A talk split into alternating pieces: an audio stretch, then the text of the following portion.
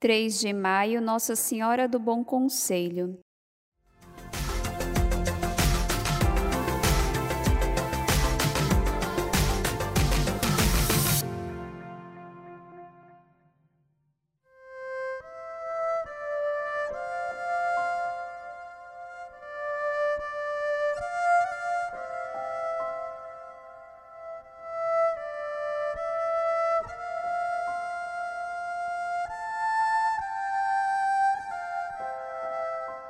Mãe do Bom Conselho, rogai por nós.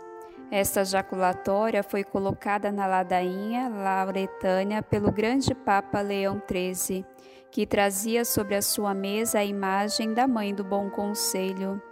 Maria é universalmente venerada como guia e conselheira por estar unida a Cristo, nosso maior conselheiro.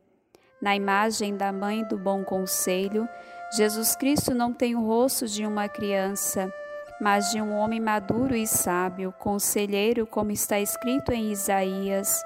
Um menino nos nasceu, um filho nos foi dado. A soberania repousa sobre seus ombros e ele se chama Conselheiro Admirável, Deus Forte, Pai Eterno, Príncipe da Paz. Jesus abraça carinhosamente sua mãe expressando profunda intimidade com ela. Maria está em atitude de escuta, inteiramente aberta para seu filho. Seus olhos não olham para nós, mas estão voltados para seu interior, atenta para aquilo que escuta e vê.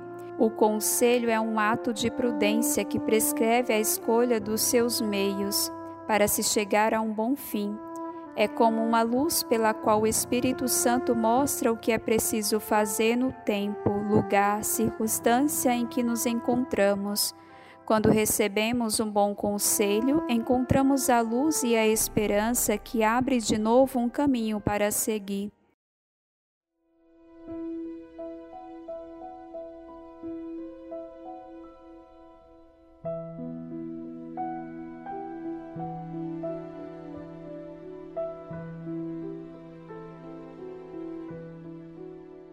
O primeiro templo dedicado a Nossa Senhora do Bom Conselho é o da cidade de Genazo, Itália, por iniciativa do Papa São Marcos em 336.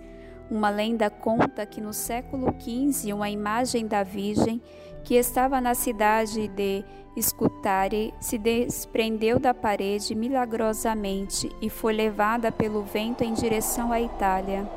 Dois moradores seguiram a imagem e chegaram ao santuário de Genésano, onde se encontra até hoje. Entenderam que aí seria o refúgio apontado por Maria para sua imagem para o povo da Albania, que sofria ataques dos muçulmanos. Nossa Senhora do Bom Conselho é considerada a intercessora da humanidade e entende as aflições dos seus filhos.